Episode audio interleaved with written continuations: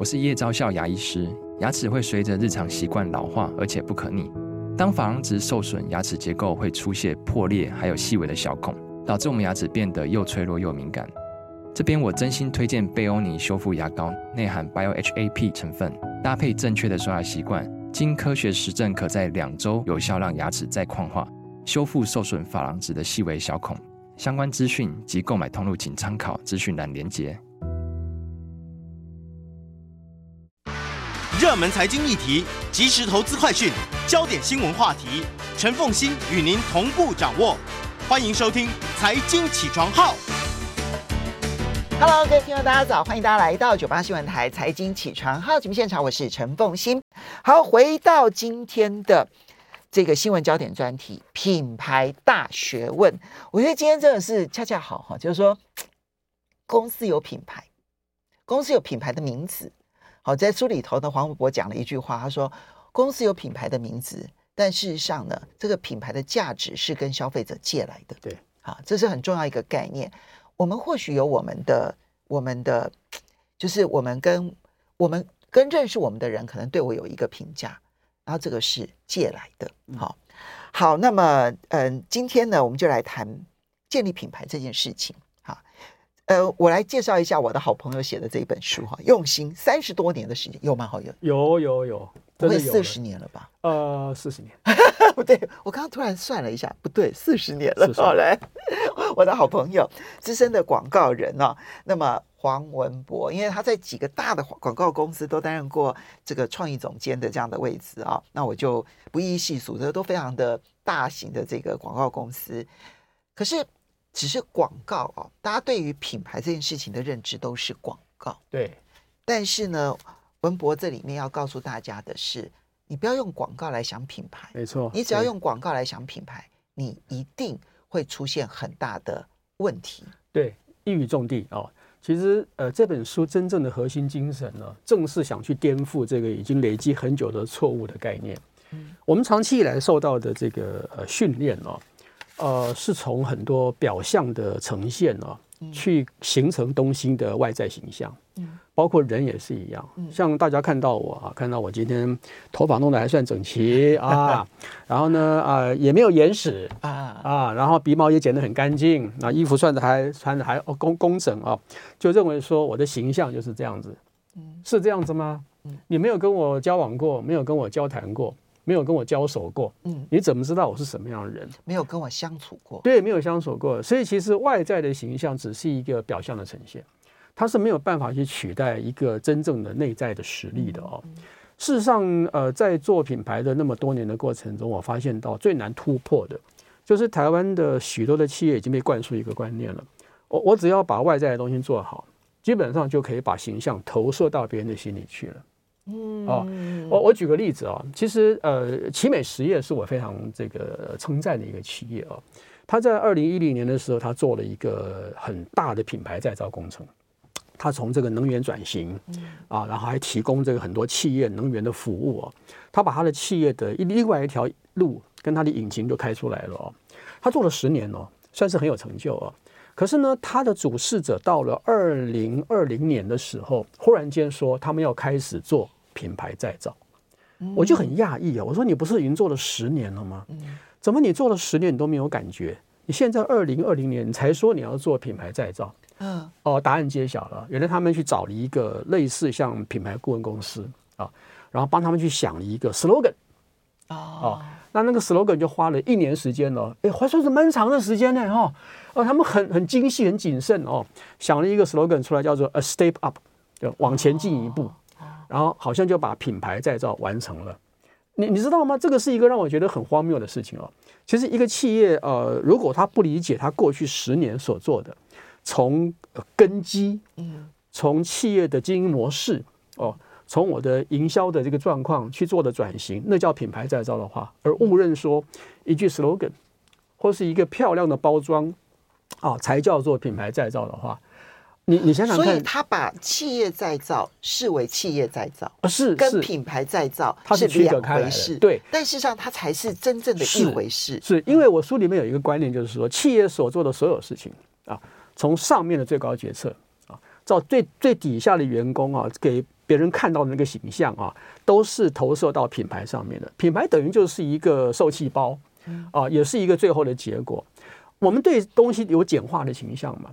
比方说，我今天看凤心啊，那凤心这两个字在我脑中占了一个位置。我把凤心这两个字打开之后，有很多我跟你交手啦、交交呃交谈呃交谈之后的一个经验出来，我就对你的形象有了一个呃笼统的认知啊。那每个人认知都不一样，像各位在荧幕前面的跟在收音机前面的听众看到的凤心，跟我所了解的凤心也有层次的不同哦。那不管怎么讲，所有东西都归纳到奉新这两个字上面啊。所以跟企业是一模一样的，你企业不管做任何事情啊，都是投射到你这个企业的名称上面。对，所以名称不要小看它哈，它其实是是包含了非常多的东西，包含企业的所有的作为都在里面了。这也是为什么可以解释说，其实我觉得日本企业有个东西做的蛮好的，蛮多的日本的企业是禁止员工在呃下班的时候穿着他的公司制服出去的。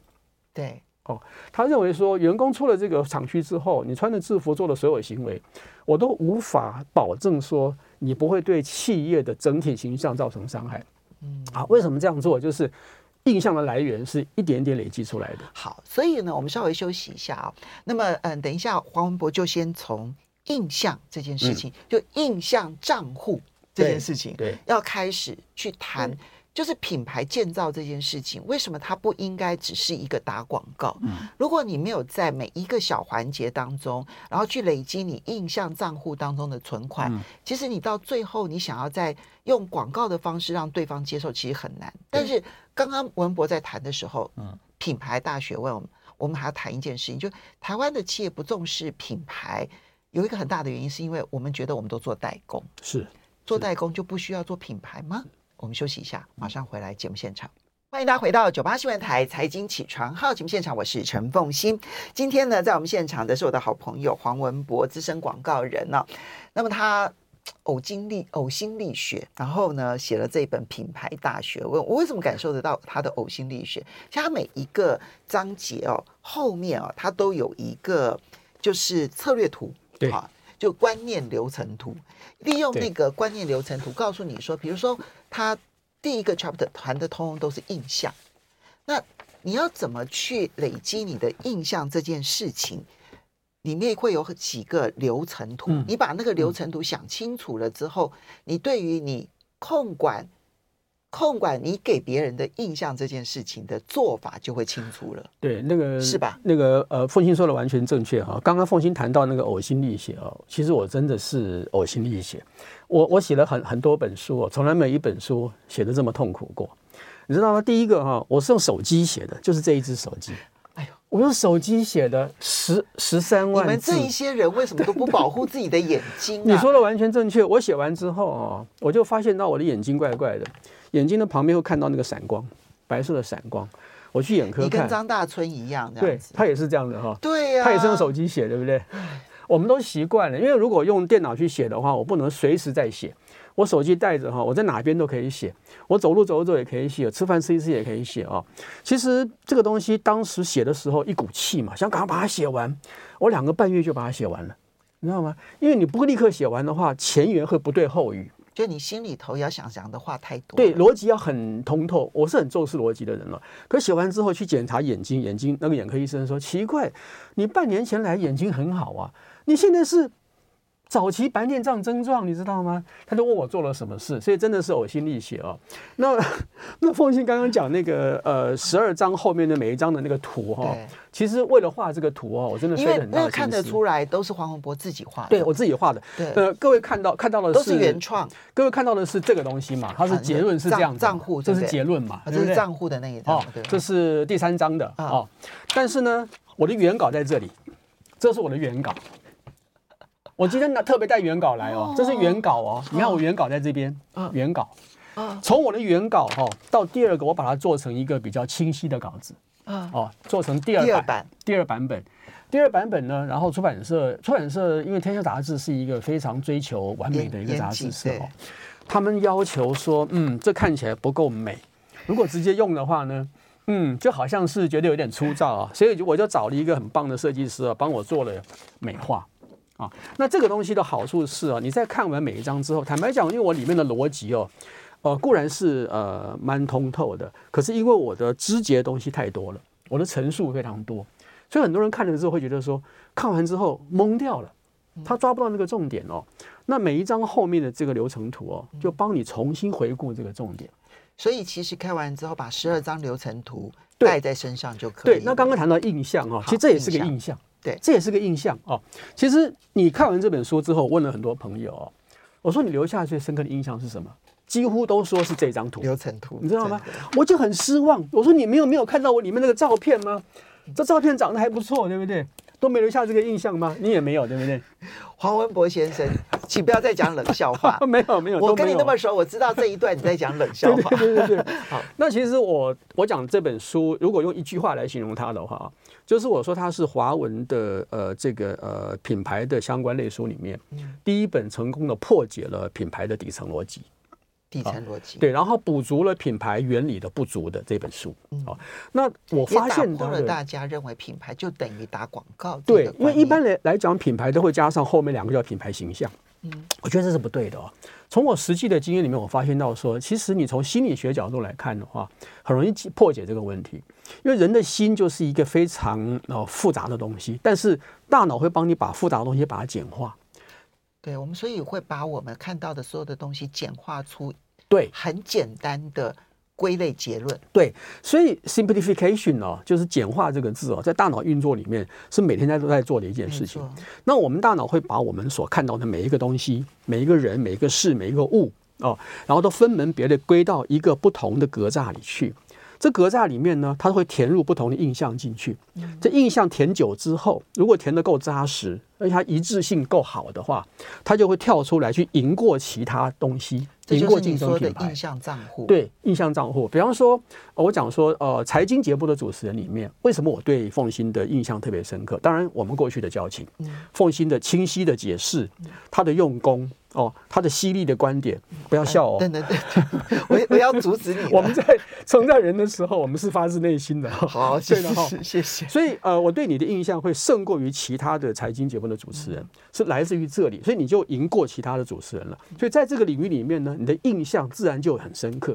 好，我们常讲印象深刻嘛。那为什么我们讲到品牌的时候，我们就不讲印象呢？我们却跳到形象去了呢？这是一个非常错误的事情。哎。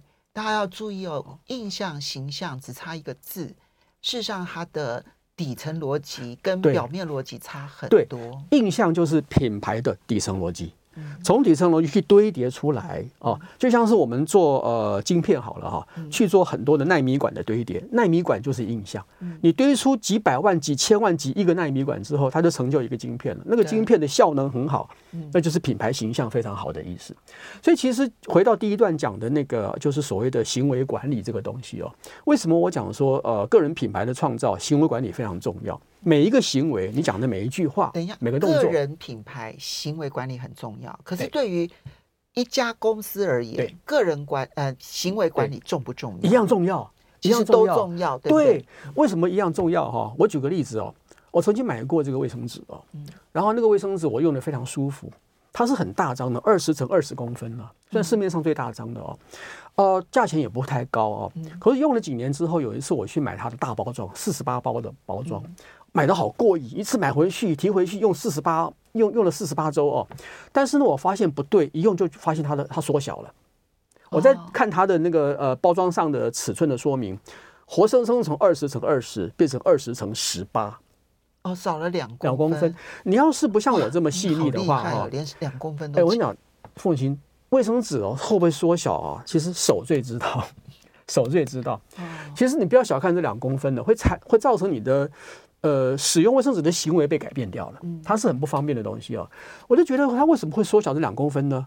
除了成本之外，我想不到其他可能性。对，降低成本。对，它的呃售价没有提高。对，和透过成本的控管，它把利润重新拉拉上去了哈。好，这个行为的适当是出自于谁？不是第一线销售员，也不是任何的企划人员，一定是高层决策者啊。你认为消费者不会知道吗？像我这种消费者。难道不多吗？那我们这种人的又喜欢到处跟人家讲啊，我就会到处宣传说，哎，那个某某品牌已经变坏了哦，你要注意一下啊。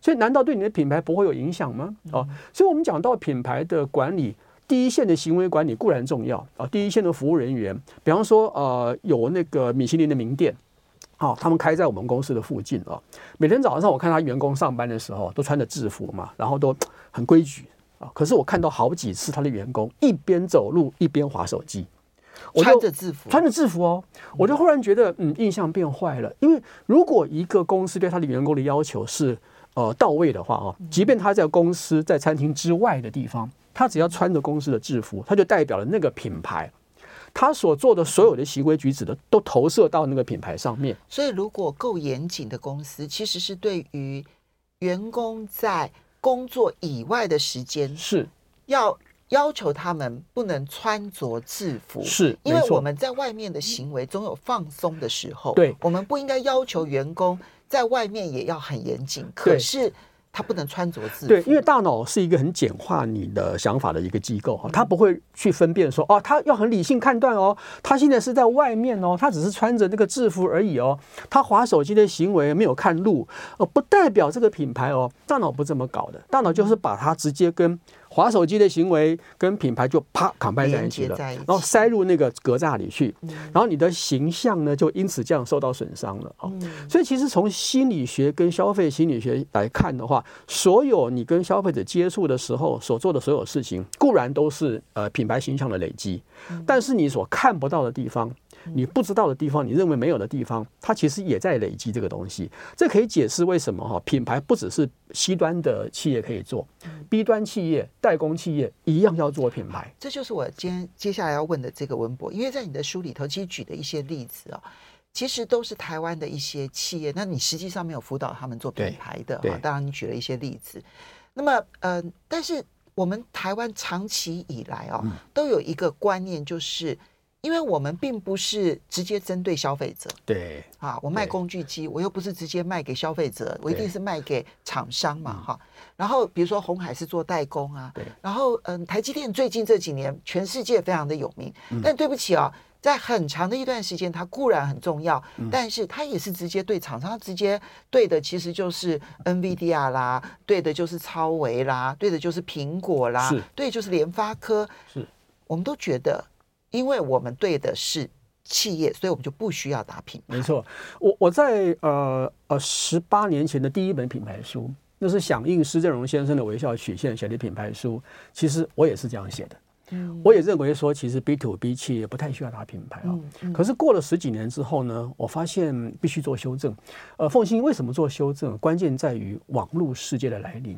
哦，你知道吗？其实呃，消费者所接触到的所有资讯。决定了他对这个品牌的看法，他的印象全部来自于资讯的来源吗？哦，这就是回到我刚刚的那个村落理论了。是我们每一个人，其实，在大的村落里头，因为网络的关系，让我们每一个人随时可以被别人知道。同样的，就算你是代工企业，对，对不起，你也随时可以被所有人知道。对，说的非常好。我这样讲哈，呃，以前的代工企业藏在我们的加工出口区。藏在一些呃非常偏远的地方，你不知道他是谁，呃，一辈子你可能都不知道说台湾存在了这样的企业哦，所以他们对你做品牌有意义吗？没有任何的意义，也没有任何的价值可言。没错。可是网络发达之后，没有任何一个人跟一个企业可以隐藏在生产线的那一端，或是生态圈的边缘地带去。哦，现在在呃我们的判断里面，除了所谓的消费者之外，其实利害关系人哈也非常厉害啊。我讲的利害关系不是那个 stakeholders 那个利害关系人，对，就不纯粹只是是拥有股票啊这些人。是我们讲这个人好厉害啊，那个厉害哦，就厉害那个厉害，那个厉害。好，谁谁是利害关系人呢？当然各产业的记者。好，我们稍微休息一下。所以，亲爱的朋友们，每一家公司，每一个人，对我们周遭都处在利害关系人身上。的眼光当中，马上回来节目现场，欢迎大家回到九八新闻台财经起床号节目现场，我是陈凤欣。今天在我们现场的是资深广告人黄文波，也非常欢迎 YouTube 的朋友们一起来收看直播。品牌大学问，打造创品牌、养品牌、管品牌的实战力啊，赢得的是超额品牌红利，不是只有针对消费者或者我们个人需要有品牌的观念，其实。现在台湾每一家企业都必须要有品牌观念，因为网络时代，使得即便我们的交往对象，我觉得我们的客户是另外一家厂商，对。他可能对我非常的熟悉，嗯、但对不起，我的名声如果坏了，他也不敢用我，对，因为利害关系人越来越多，那个利害的利跟我们一般想到的那个利益的利是不一样的。样。对我，我这几年一直在推广这个所谓的就厉害就搞哎，很厉害的关系人这个观念哦。那因为我从这个跟客户的呃交手经验中发现了很多客户认为说，他说我找你来哈，我觉得怪怪的，是我儿子找你来的啦。我是觉得我们不需要啦，我们在这边做了几十年了哈，乡里周边哦都对我们很好，我们都有回馈他们呢。哦，我干嘛要做品牌？品牌对我来说只是花钱而已啊。那啊，要不是我儿子哈，他自己想要好搞这个东西哦，我是很反对了。我就话话跟你说清楚了，你不要跟我们乱搞啊之类的哦。呃，碰到这种情况之下，我通常会拿出我的数据资料跟他做解释哦。比方说，我会分析这个企业啊，在网络上我爬梳出来的，它的负面的贴文，哦，它的负面的评价，或者靠北什么什么，其实很多这种东西嘛，哦，那或者是有一些评论，比方说在专业的社群里面，学者专家，政府机构。哦，那或者股票分析师，他们所分析出来的东西固然是比较专业的，是比较 isolated 的东西哦。可是基本上我都可以看得到。哦，你这样讲就会让我想起来，就是这些负评，呃，多的不说，光是要找人才就难了。是，没错。因为我真的有碰到几位年轻人，他们其实在找工作之前，对，他们是先会搜寻这家公司的相关的一些网络的讨论，而只要看到负评多的公司，他们是不去应征的哦。然后，即便是那个负评是来自于恶意的攻击啊，或者是水军他们故意做的啊，但是呢，你要知道，印象是很厉害的东西。印象为什么说在我的整个的品牌的底层逻辑里面，它是一个核心中的核心？任何东西的小印象，你看的时候你觉得不怎么样，我可能理性的把它就过滤掉了。但是它会留在你的心中，会影响你，所以印象非常重要哦。所以当我出示那些资料给企业看的时候，通常老板会很惊讶的说：“干嘛呢？真的会这样子吗？为什么我们公司做的那么扎实，会有这些情况？因为他们太忽略了，就是很多人围在周边，跟他是利益冲突的。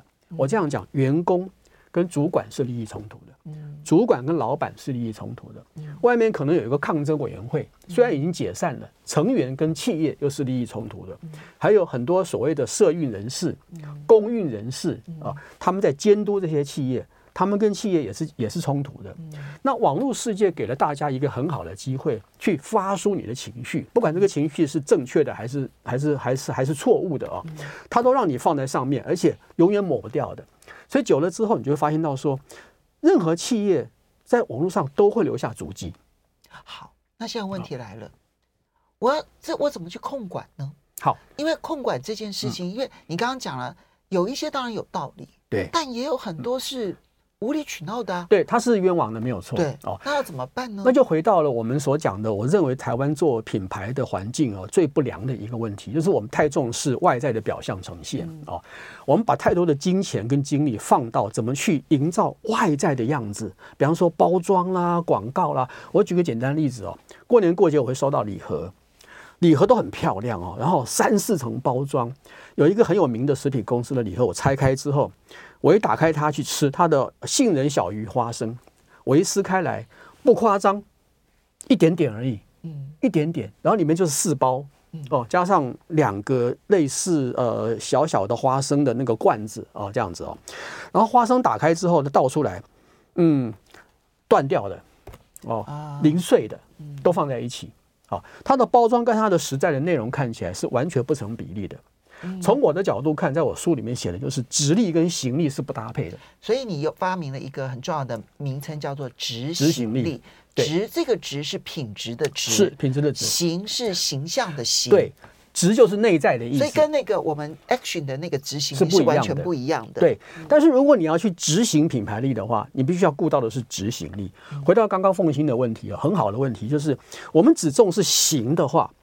一时之间放烟火放得很漂亮，也许可以让大家留下一些还不错的印象。可当消费者去接触到实际的资讯，或是第一线接触你的品牌跟产品跟服务的时候，这些东西哦，行的东西拉得越高，我期望落差越大。我摔得越重。哦，你在外面所营造的形象越美的时候，我在第一线接触的时候，如果不是如此，我对你的印象会更糟糕。哦，比方说，呃，星宇航空啊，它去营造它是精品航空的形象，这是非常好的一件事情。它印象的堆叠很成功，无论是色色彩、CIS、它的服务、空服员的训练，都让你觉得说，的确是精品航空没有错。可是，光是一次的。呃，飞机的呃误点事件，就让消费者呢觉得不能接受。为什么不能接受？抗争那么那那么那么强大？你是张国伟，你不能犯这个错误，因为你打的是精品形象，对，因为你是精品哦，你就不能犯这个错误。精品要的就是一百分，对。那如果你今天达到的只有八十分，对，那就没办法接受。没错，坦白讲，企业哪有不犯错的？特别是航空公司这么庞大的一个事业体，星宇已经做得非常非常好了。哦，我用它举例子，只是说，其实我们企业应该反过来，不要把八成的心力放在打造表象的形象上，应该反过来把八成的心力放在内在的质感的提升上面。那我在内在的质力上面分成了五个项目嘛，哦，比方说哦，产品的创新，哦，那服务，哦，然后通路，哦，网络，组织效率这一些。哦，那就是产服通组网这五个项目。这五个项目啊，如果你仔细做企业的评鉴，你会发现，通常大家都太轻忽了。包括五点都太轻忽。对，包括产品创新这一块啊，很多人觉得说，产品是同质化时代嘛，我只要产品做的 CP 值够高哦，我就。就 OK 了嘛，我何必做什么创新呢？台湾有一段期间很流行 CP 值，对，这台湾独创的名词，国外没有这种东西的哦。那事实上，我看过一个呃老电器品牌啊，就直接讲了嘛，大同好了哦。大同其实它的电器在大家的心目中应该不会是现在呃第一选择嘛哦，可能放在比较后面哦。但是我看到它的电扇，我眼睛为之一亮。凤欣，你知道它的电扇呢造型普通啊，那大同马达不错嘛。所以大同的电扇运转的时候，风音声音也很小嘛。我看到的是它的电扇的扇体跟电线的入口处，它提高了两三公分。嗯，它电线入口处不在底下，在机体的上方。它的好处是你在移动的时候呢，机体不会压到电电线，电线不会脏，不会磨坏。嗯，光是这一个我就给它很高的分数。嗯，这就叫产品创新。我当场买两台回家。哦，虽然说我对大同的电器的好感度没有那么强，可是因为这个电扇的印象太棒了，它的产品创新能够从这边创新，虽然很小的地方啦，我也我也去鼓励它。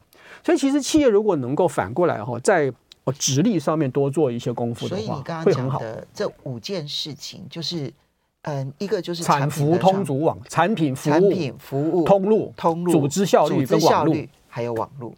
但大家最轻忽的应该就是组织效率跟组织效率跟网络了。对，组织效率的牵涉所谓的人才管理的问题。台湾现在企业界正在挣扎在人才不够、缺工这个上面嘛。那刚好是时间了，让大家把组织效率提升起来了哦。其实组织效率不是呃那么容易做的事情了。我举例来讲哦，呃非常多的这个呃好的企业，就跟消费者第一线接触的企业，它在人才上面耗的成本是超过你想象之外的多。对哦，不只是他的薪水。哦，他的服务，因为包括人员流动率，他必须反复重复的在训练人才。对，但这个是必须要做的事情，他还必须找监督人员去监督他，还要发还要派秘密客去哦。有没有价值？这些东西有价值，因为做久之后呢，在消费者心中留下的印象就会比较好一点。哦，那同样的，你的内部的组织效率做得好的话，就不会在产品上出问题。我举个例子啊，以前曾经发生过一个事情，某机械工厂啊，因为它是在呃客家聚落哦。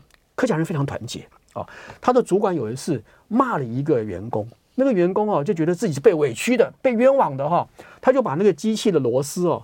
往回锁了半圈，哦，结果那个机器就发生问题，就大量的回收。Okay. 所以如果说在组织效率上面可以做的比较好的话，就不会发生这种问题。好，所以它当然有很多的方法，可是你会发现说，其实它就不是艺术型的广告宣传而已。对，对，其实它更多反而是工程师的严谨。对，好的，我们要非常谢谢黄文博带来的品牌大学问，要非常谢谢文博。